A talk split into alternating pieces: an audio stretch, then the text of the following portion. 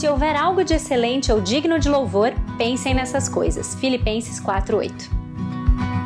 Bem-vindos ao podcast do Filipenses 4:8. Eu sou a Naná e o meu objetivo é compartilhar sobre a palavra de Deus, que é excelente e digna de louvor, para que ela ocupe o seu e o meu pensamento e molde as nossas ações e o nosso dia a dia.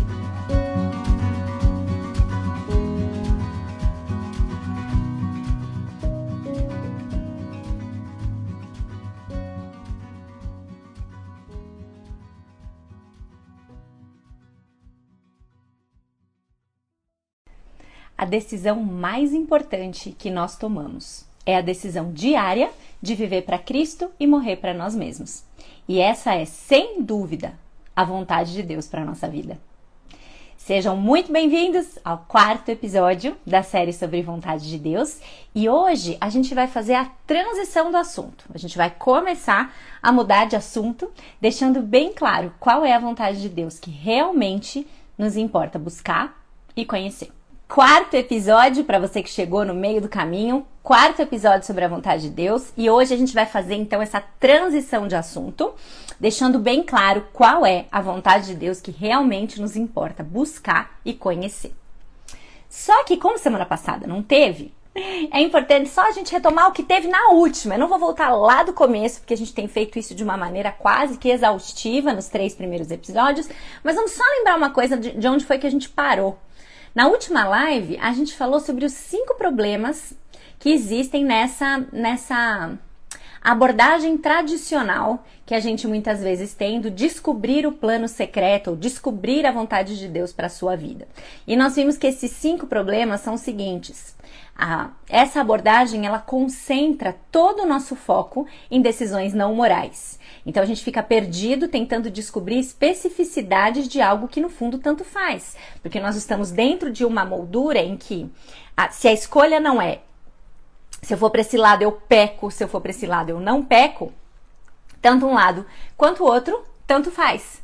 Então, a gente acaba concentrando nosso foco em decisões que não são morais, que não são éticas, e isso muitas vezes drena a nossa energia para pensar no que realmente importa ou pior, nos torna paralisadas porque nós inventamos que nós precisamos mesmo descobrir qual das duas é o centro da vontade de Deus para que a gente não tome uma decisão equivocada e saia desse melhor de Deus ou do centro da vontade de Deus, como queira colocar.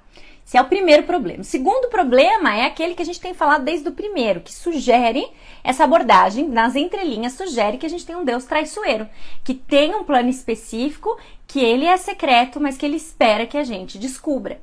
Então, não faz sentido.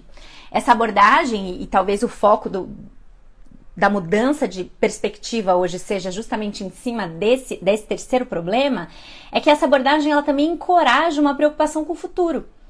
Porque se torna muito angustiante decidir por algo não moral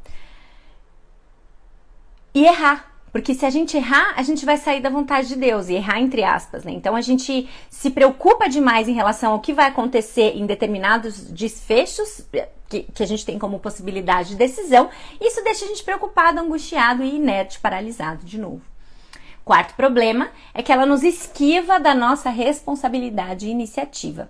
A gente coloca o jargão ou coloca Deus como um escudo das nossas decisões, das nossas escolhas e preferências e fala, não é da vontade de Deus, eu senti, tenho sentido no coração que não é da vontade de Deus que eu namore com você, ao invés de você simplesmente dizer, como diz o Kevin Young, ao invés de você simplesmente dizer não obrigado. então, Muitas vezes a gente usa, e, e, é claro que a gente pede pela direção de Deus, a gente vai pedir pela orientação de Deus, como a gente vai começar a ver na semana que vem, sem dúvida nenhuma. Mas a gente precisa tomar cuidado se a gente não está usando esses termos ou se apoiando nessa abordagem tradicional da vontade de Deus para a gente se esquivar da nossa responsabilidade, que Deus, que nos deu um cérebro, também nos deu a responsabilidade de decidir algumas coisas. E o quinto problema é que a gente fica preso num beco sem saída, como diz o Kevin DeYoung, é o beco sem saída do subjetivismo. A gente acaba decidindo fundamentado principalmente ou primariamente nas decisões, nas decisões não, nos, nos nossos sentimentos. Então, se eu sentir paz, se eu sentir que Deus abriu uma porta. E veja, não é problema. Muitas pessoas têm questionado essa questão da paz e a gente vai ver um pouquinho mais para frente. Hum, e, e, não é problema a, a, gente falar, a Bíblia fala sobre a gente sentir uma paz, a Bíblia fala sobre a paz de Deus que excede todo entendimento, mas a gente precisa entender esses trechos corretamente para que a gente não caia na cilada de achar que uma decisão extremamente difícil que causaria tensão em qualquer um de nós, porque a gente sente essa tensão, talvez não seja a hora de decidir, ou talvez a decisão seja errada, porque a gente não está sentindo paz. E não é bem assim. Ah, não é bem isso. Nós vimos até exemplos de, de, pessoas, e eu posso retomar aqui rapidamente só o exemplo de Esther, que muito provavelmente quando chamou ah, o rei Xerxes e a Amã para o banquete, não estava sentindo paz, embora ela estivesse agindo de acordo com a vontade de Deus, porque ela assumiu riscos e fez a coisa que ela sabia ser a coisa certa, que era defender ou lutar para salvar o seu povo do genocídio. Então, cuidado com o subjetivismo. A gente toma decisão baseada em sentimento o tempo todo, mas a gente precisa se cuidar para que esse não seja o principal norteador ou a principal bússola, como, como se isso fosse o, a, a, principal, o principal requisito para a gente se alinhar com essa vontade específica de Deus ou diretiva que a gente precisa conhecer. Certo? Então, esses foram os cinco problemas que nós vimos no último episódio. E hoje a gente vai conhecer a maneira melhor de andar na vontade de Deus. E a maneira melhor, uma alternativa bíblica para tudo isso, para todos esses problemas que a gente levantou, é, ela foi ensinada para nós por Jesus lá no Sermão do Monte. Abra sua Bíblia comigo lá em Mateus capítulo 6. Mateus capítulo 6, versículos de 25 a 34. Abra lá. Abra, por favor. Se você está sem Bíblia, vá buscar. Se você está no carro, tudo bem, não busca não. Mas preste atenção nesse trecho. Um trecho conhecido, mas que talvez a gente ainda não tenha dado a devida atenção para ele ao pensar nesse espectro da vontade de Deus. Mateus 6, de 25 a 34. Esse trecho diz o seguinte: Portanto, eu lhes digo: não se preocupem com a sua própria vida, quanto ao que comer ou beber nem com seu próprio corpo quanto ao que vestir. Não é a vida mais importante que a comida e o corpo mais importante que a roupa? Observem as aves do céu. Não semeiam, nem colhem, nem armazenam em celeiros. Contudo, o Pai Celestial as alimenta. Não têm vocês muito mais valor do que elas? Quem de vocês, por mais que se preocupe, pode acrescentar uma hora que seja à sua vida? Por que vocês se preocupam com roupas? Vejam como crescem os lírios do campo. Eles não trabalham nem tecem. Contudo, eu lhes digo que nem Salomão, em todo o seu esplendor, vestiu-se como um deles. Se Deus veste assim a erva do campo, que hoje existe e amanhã lançada ao fogo, não vestirá muito mais a vocês, homens de pequena fé. Portanto, não se preocupem dizendo o que vamos comer, o que vamos beber ou o que vamos vestir, pois os pagãos é que correm atrás dessas coisas. Mas o Pai Celestial sabe que vocês precisam delas. Busquem, pois, em primeiro lugar, o reino de Deus e a sua justiça, e todas essas coisas lhes serão acrescentadas. Portanto, não se preocupem com o amanhã, pois o amanhã trará suas próprias preocupações. Basta cada dia o seu próprio mal. É isso. É isso. Jesus não quer que a gente se preocupe com o futuro. E o que a gente viu que a nossa neura, por querer saber o plano específico de Deus para nós, faz, é justamente isso. A gente se preocupa com o futuro. E esse é um trecho clássico, famoso, muito conhecido do Senhor Jesus para nós, dizendo: não se preocupe com o futuro. Deus sabe o que nós precisamos para viver. Deus sabe aquilo que nós precisamos, não aquilo que nós desejamos, mas ele vai além muitas vezes e nos dá não só aquilo que a gente precisa, mas aquilo que a gente deseja também. Ok, mas ele sabe o que a gente precisa e o que a gente deseja. Quando Deus quiser que a gente morra, a gente vai morrer. Não tem nada, nada, absolutamente nada que a gente possa fazer para evitar isso. Nada. Enquanto Ele quiser que a gente viva, a gente vai viver. E enquanto a gente estiver vivo, ele vai nos dar alimento, bebida, emprego, casa, tudo aquilo que nós precisamos para viver e para glorificá-lo nessa vida. Até quando ele quiser que a gente o glorifique na morte. Mas ele vai fazer tudo por nós. Então, a preocupação, ela não cabe. Ela não cabe. Não, não vai ajudar em nada. E a gente precisa se lembrar disso considerando o texto que a gente acabou de ler. Preocupar-se com o futuro, viver obcecado por ele, nem que seja aquela aquela preocupação que a gente viu, uma preocupação pseudo-santa, né? que tenta discernir a vontade de Deus e por isso é, a gente quer agradar a Deus, mas isso nos torna preocupados ao invés de confiantes. Essa preocupação, nem essa preocupação de tentar agradar a Deus a todo custo e por isso querer discernir o, o, a vontade específica dele para nós, nem ela é capaz de acrescentar uma hora que seja para nossa vida. E essa preocupação, como você provavelmente já experimentou e eu também, essa preocupação também não vai nos tornar nem mais felizes e nem mais santos. Isso sem contar o fato de que a Bíblia claramente coloca que preocupar-se com o futuro, como a gente já viu também, é evidência de incredulidade. Então, preocupar-se com o futuro e tentar ficar descobrindo as minúcias do plano de Deus para a nossa vida é uma questão espiritual. Deus não trabalha com a gente dessa forma. Deus não trabalha com a gente nos mostrando como será o amanhã, nem mesmo nos dizendo quais são as decisões que a gente tem que tomar amanhã. Esse, essa não é a sua maneira, porque como a gente viu lá no primeiro episódio, isso não seria andar por fé. E a maneira de Deus trabalhar conosco é a gente andar pela fé. A maneira de Deus é nos dizer que Ele conhece o amanhã, que Ele cuida de nós e que por isso a gente não deve se preocupar. Essa é a maneira de Deus. Ele conhece o amanhã.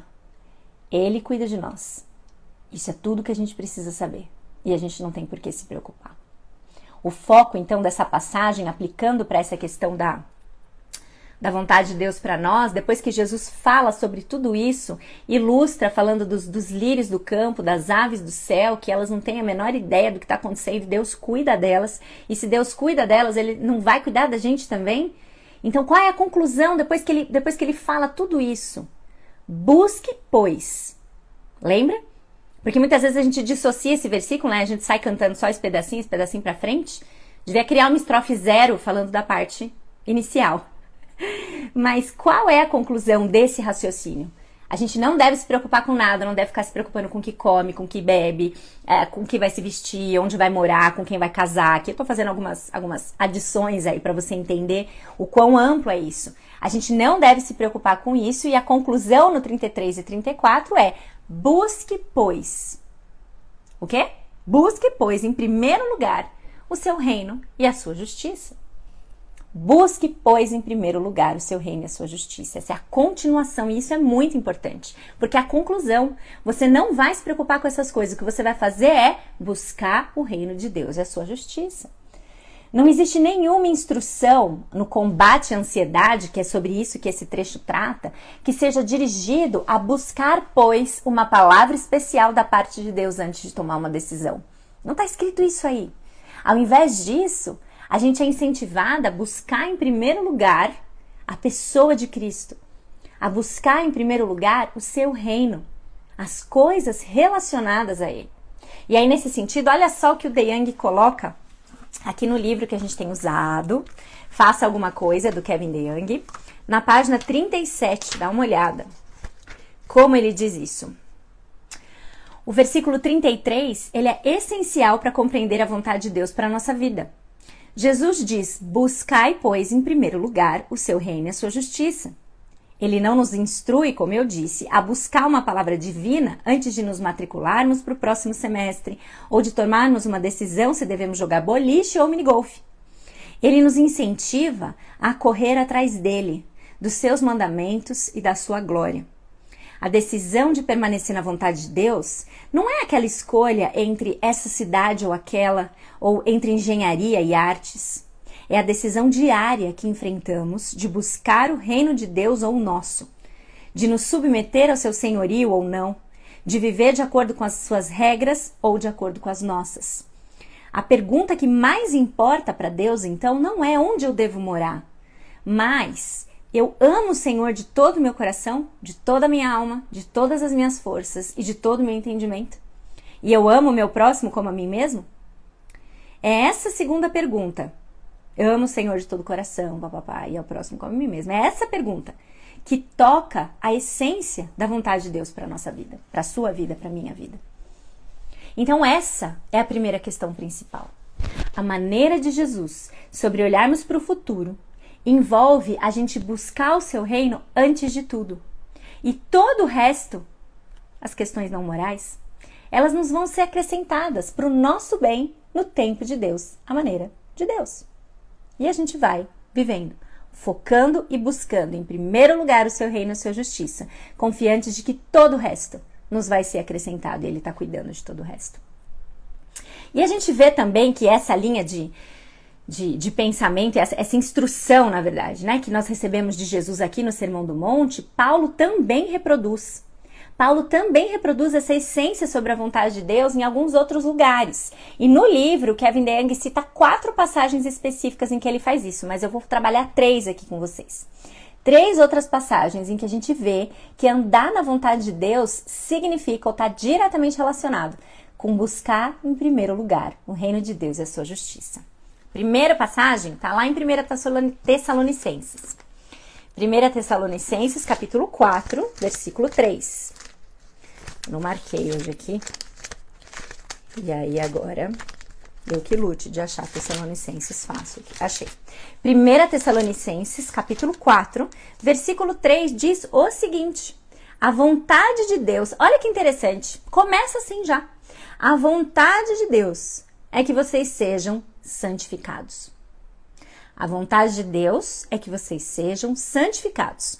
E aí ele continua, porque ele está falando nesse contexto. Abstenham-se da imoralidade sexual, cada um sabe controlar o seu próprio corpo, o texto vai seguir. Mas qual é a vontade de Deus para nós, gente? Santificação. Santificação. A vontade, quer saber a vontade de Deus para a sua vida? Ele quer que você viva uma vida santa, uma vida separada, separada para se tornar cada vez mais a imagem de Jesus Cristo. E talvez você esteja aí pensando, poxa, Ana, é sério? Na boa, acordei sete e meia. Ou 7h28, não sei. Eu esperava mais de você nesse episódio. Eu tô aqui super acompanhando e o que você tá me trazendo é o óbvio do óbvio das maiores obviedades. É claro que a vontade de Deus é que eu seja santo, isso eu já sei. Eu sei. Eu espero que sim, pelo menos. Eu espero que isso não seja uma novidade para você. Mas é aquilo, é aquele chavão. O óbvio precisa ser dito. O óbvio precisa ser relembrado, lembrado, dito, revisado. E aí, como diz o sábio, que o nome me fugiu da cabeça agora. O que me espanta na Bíblia não são as coisas que eu não conheço. O que me espanta na Bíblia são as coisas que eu já conheço, mas eu insisto em esquecer ou tenho dificuldade em colocar em prática. E essa é uma delas. A gente fica batalhando para saber se é da vontade de Deus que a gente faça um curso ou outro na faculdade e a gente não se empenha em ser santo, em buscar a santidade, em viver uma vida separada. Ele quer que você compre uma casa Quer saber qual é a vontade de Deus para sua vida? Ele quer que você compre uma casa que possa glorificar a Deus, uma casa que o santifique. Isso que ele quer, não uma casa que você vai poder esbanjar para todo mundo, uma casa que, que a sua motivação para adquirir seja a, a sua própria glória, mas uma casa que vai santificá-lo à medida que você serve nessa casa. Serve a sua família com zelo, serve os outros com zelo, acolhe com hospitalidade, etc, etc. Esse é o raciocínio. Ele quer que você se vista com roupas que santifiquem, que aponte para a glória de Deus, não para você, não para o seu corpo, não para suas curvas.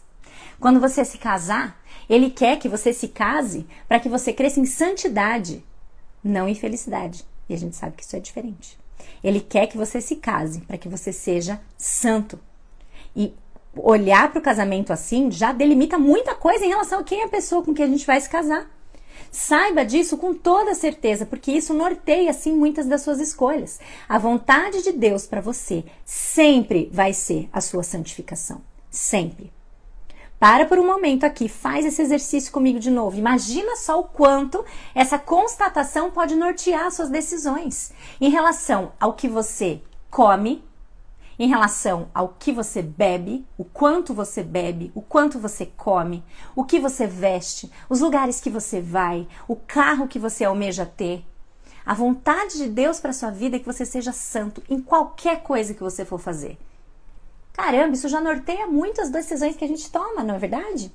Ele quer que a gente seja separado. Ele nos separou para que a gente se torne cada vez mais parecido com Jesus Cristo. Essa é a vontade de Deus para a nossa vida. Buscar em primeiro lugar o seu reino e a sua justiça implica em sermos santificados. Esse é o primeiro trecho que Paulo traz em consonância com a ordem de Jesus no Sermão do Monte. O segundo está em 1 Tessalonicenses também, eu fechei a Bíblia. Capítulo 5, versículos de 16 a 18. Vocês podiam me ajudar, né? Mas a tela é espelhada, mas eu achei. Aí você sempre acha que eu tô em Gênesis, né? Mas eu não tô em Gênesis, não. 1 Tessalonicenses 5, versículos 16 a 18, dizem o seguinte: Alegrem-se sempre Orem continuamente. Deem graças em todas as circunstâncias, porque essa é a vontade de Deus para vocês em Cristo Jesus. Essa é a vontade de Deus para vocês em Cristo Jesus. Qual? A vontade de Deus é que a gente sempre se regozije, que a gente sempre ore e que a gente sempre dê graças. Tá muito claro aqui. Termina assim desse jeito, inclusive, porque essa é a vontade de Deus para você. Essas são as coisas com as quais a gente deve gastar a nossa energia e os nossos esforços: alegria, oração e gratidão. Sua vida é caracterizada por uma vida cheia de alegria? Sua vida é caracterizada por uma vida de oração? Você tem orado continuamente? Você tem dado graças em todas as circunstâncias? Pois é, deveria, deveríamos. Deveríamos. Sabe por quê? Porque esta é, versículo 18, a vontade de Deus para nós em Cristo Jesus. Contentamento, a gente tem uma série inteira sobre isso aqui disponível em qualquer plataforma minha. Contentamento, satisfação na vontade de Deus, lembra? Vem de um reconhecimento de quem Ele é e de que Ele controla cada detalhe da nossa vida. Com isso, a gente é alegre, porque a gente sabe quem está no comando. A oração, a oração expressa a nossa dependência na vontade soberana de um Deus bondoso que não nos desampara. E a gratidão manifesta o coração de alguém que entendeu essas duas. E que aí, porque entendeu essas outras duas, que é contente, que ora continuamente, ainda que essa pessoa não entenda. Desculpa. Ainda que essa pessoa não entenda o que Deus está fazendo, ela dá graças, porque ela entende que Deus vai à frente e que Deus tem um plano perfeito. Que não cabe a ela, que não cabe a nós descobrir, mas confiar, obedecer e seguir em fidelidade. Seguir em fidelidade. O terceiro trecho de Paulo e o último aqui já caminhando para o nosso fim, fim da devocional, né? Está em Colossenses. Colossenses, capítulo 1, versículos de 9 a 12. Peraí.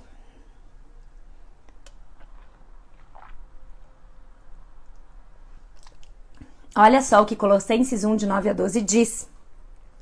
Por essa razão, desde o dia em que o ouvimos, não deixamos de orar por vocês e de pedir que sejam cheios do pleno conhecimento da vontade de Deus, com toda a sabedoria e entendimento espiritual.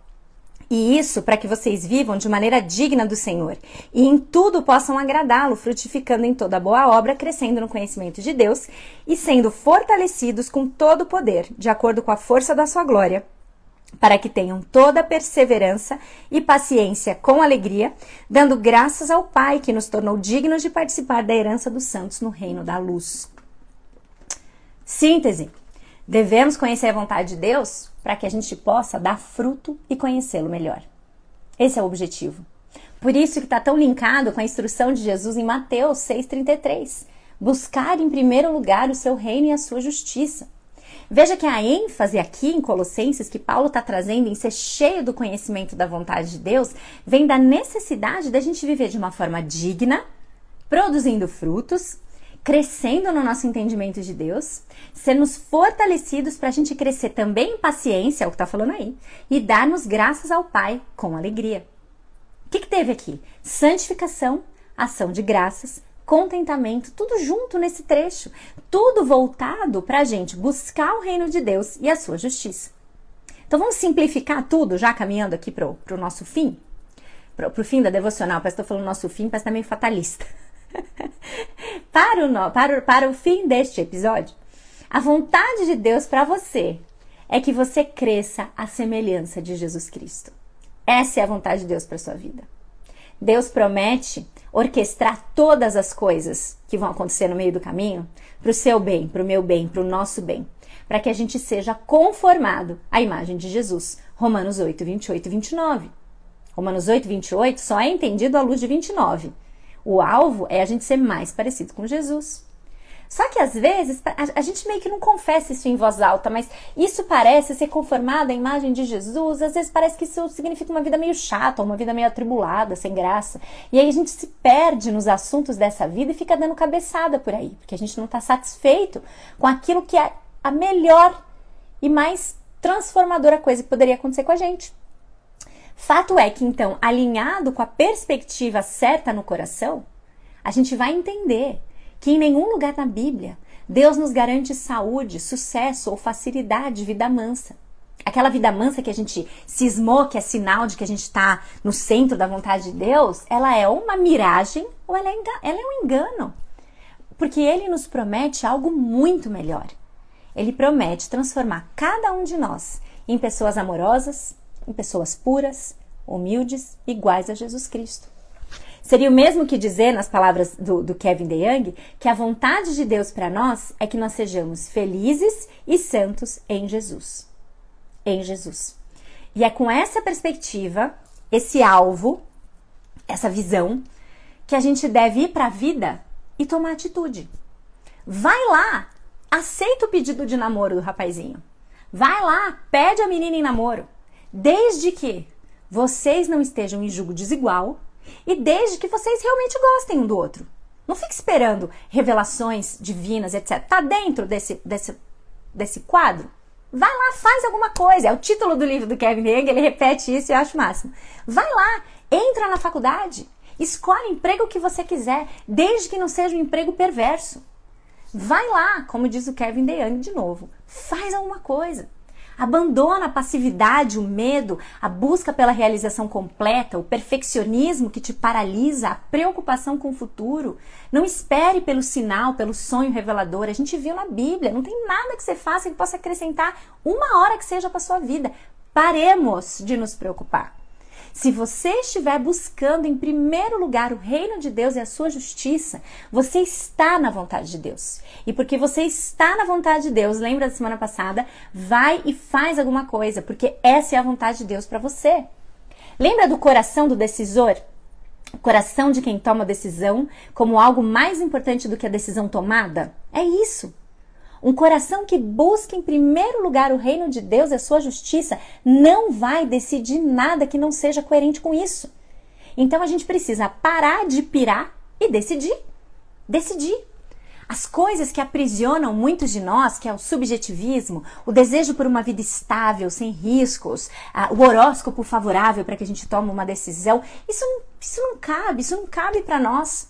O Kevin Young coloca que as únicas correntes apropriadas por um servo de Jesus Cristo são as correntes da justiça, que são morra para o eu e viva para Cristo. Se você morreu para o seu eu e está vivendo para Jesus Cristo, buscando em primeiro lugar o seu reino e a sua justiça, faça o que você quiser. Vai para onde você quiser, para a glória de Deus. Faz o que você quiser nessa moldura, para a glória de Deus. Então, gente, a gente começa a desvendar um mistério, que no fim, vocês viram aqui, não tem nada de misterioso. Eu duvido que algum trecho que eu li hoje aqui seja novidade para vocês. A vontade de Deus para nossa vida não é complicada. Claro que a gente não vai minimizar tudo aqui e negar que existem decisões que são difíceis, mas como princípio geral, a gente precisa lembrar disso, porque essa é a moldura maior em cima da qual ou a partir da qual as nossas decisões serão tomadas.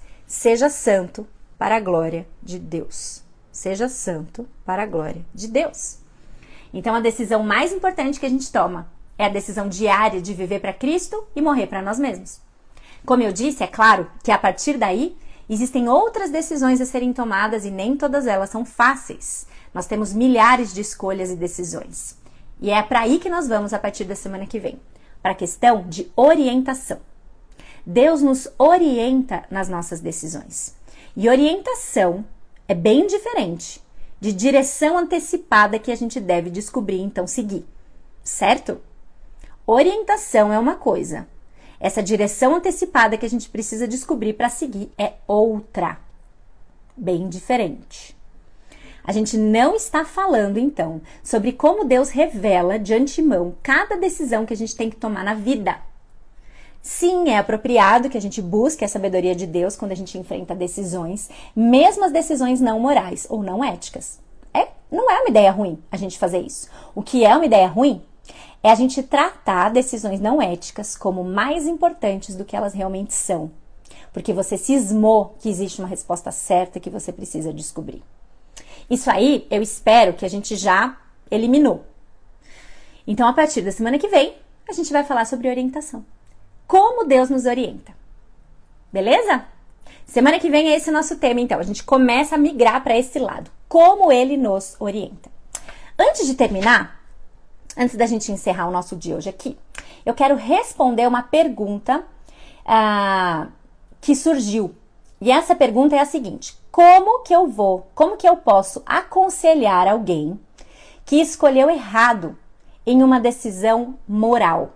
Porque a gente tem falado muito de decisão não moral, mas alguém sugeriu ali que eu falasse um pouquinho é, como que eu aconselho alguém que escolheu errado numa decisão moral. Ou seja, essa pessoa pecou e agora essa pessoa acha que não tem mais jeito de voltar para a vontade de Deus. E aí o que, que a gente poderia, o que, que a gente poderia pensar aqui? É, esse é um engano comum e que aprisiona muitas pessoas, acho que é uma armadilha do inimigo ou do nosso coração enganoso, para que a gente pense que uma vez que a gente pecou não tem mais volta. E isso é completamente incompatível com o que Jesus Cristo fez por nós na cruz. O perdão, ele nos regenera por completo. Quando a gente coloca na cruz de Jesus os nossos pecados, quando a gente se arrepende, confessa e, e pede perdão a Deus pelos nossos pecados, tá, está pago. Jesus assumiu a nossa culpa. Deus nos declara justos pelo sacrifício de Jesus por nós. E isso nos torna então completamente regenerados, não importa a escolha errada ou o pecado que você cometeu. Isso não significa que não tem mais jeito para você. Ah, não, mas você não sabe o que eu fiz. Eu não sei, Cristo sabe. E se, se existisse alguma coisa que não fosse coberta pelo sacrifício de Jesus na cruz, ele não teria sido suficiente. Mas ele foi. Tá tudo pago, tá tudo consumado na cruz. Então o perdão, ele nos regenera por completo. As consequências daquilo que nós fazemos, elas são inevitáveis. Então elas vão continuar existindo, sem dúvida nenhuma. Deus é poderoso para também remover consequências de pecado? Ele é, mas muitas vezes, maioria das vezes, não é assim que ele trabalha, conosco também. Então o perdão nos regenera e nós temos que infidelidade e obediência, conviver com algumas das consequências, mas isso não significa que não tem mais jeito, que não tem mais saída. Sabe uma coisa que é muito comum em relação a isso? É a questão do início de atividade sexual. Gente que é, que ainda solteiro tem uma vida sexual ativa, se arrepende e depois falar, mas qual é o ponto de agora eu não me envolver mais sexualmente antes do casamento, se eu já não sou mais virgem? Agora já foi. Isso é engano, isso é mentira. Isso vem alicerçado numa série de mentiras que são muito danosas para nós. Sim, existe a, a, consequências, existem consequências, mas Deus te regenera para viver uma vida sexualmente pura por completo. Então, logo, você se arrependa do seu pecado. Jesus Cristo te, te, uh, te perdoa, te declara justo diante dele. E você pode, você pode sim viver uma vida sexual santa, justa e pura e casta para a glória de Deus depois disso também. Tá? Então, Vamos lembrar disso. E uma outra coisa que é bem importante, e aí eu termino aqui. Deus é soberano sobre as nossas escolhas. Deus é soberano sobre as nossas escolhas, mesmo as ruins. Deus é soberano sobre as nossas escolhas, mesmo as ruins. Deus é senhor das consequências e ele usa tudo isso para o nosso bem. Lembra do exemplo de José? José, inclusive, diz que Deus usou o mal que, que, que foi atentado contra José para transformar em bem. Então, o próprio pecado dos irmãos de José, quando jogaram ele no poço, quando entregaram ele para os egípcios, isso foi transformado em bem para salvar não só a própria família, não só os próprios irmãos, mas também o, todo o povo, todo o povo de Israel, né? Todo o povo de Israel, o povo do Egito, enfim. Deus transformou o mal em bem. A mesma coisa Esther. Esther, que muitas vezes a gente faz uma leitura um pouco Disney demais da história dela, eu até escrevi um pouquinho sobre isso nos stories. Esther fez uma sucessão de escolhas erradas, Esther e Mordecai, e Deus usou tudo isso para que ela estivesse no lugar certo, no momento certo, para que fosse quebrantada a respeito da importância dela se identificar com o seu povo e aí falar em favor dele e evitar o genocídio.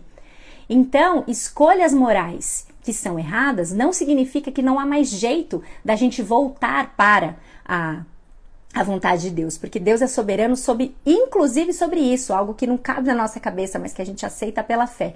Deus é soberano, inclusive, sobre isso, e Ele orquestra essas coisas para que os seus propósitos soberanos aconteçam. Lembre-se, a vontade decretiva de Deus não há o que você faça que te, que, que te coloque longe dela, que te coloque distante dela. Que isso sirva de consolo para você, que isso sirva também de repreensão para você. Arrependa-se Arrependa-se da escolha errada que você tomou, siga o caminho da obediência, seja santo, vive em alegria, oração, ação de graças, porque essa é a vontade de Deus para sua vida. Certo? Gente, até a próxima. Tô vendo o pessoal aqui comentando bastante coisa, perguntaram o livro, já resolveram, já falaram. Tem no feed, aqui no feed do Instagram, tem um post com as referências bibliográficas, entre aspas. São dois livros, um do Kevin DeYoung e um do Weber Campos Jr. Faça alguma coisa e tomando decisões segundo a vontade de Deus. Esse é o material que a gente está usando. Uma boa semana para vocês, até a próxima quarta-feira e até lá, siga vivendo a vontade de Deus para sua vida seja santa, busca a santificação, em tudo dai graças, alegrai-vos sempre e ore continuamente. Beijão para vocês e até a próxima. Tchau, tchau.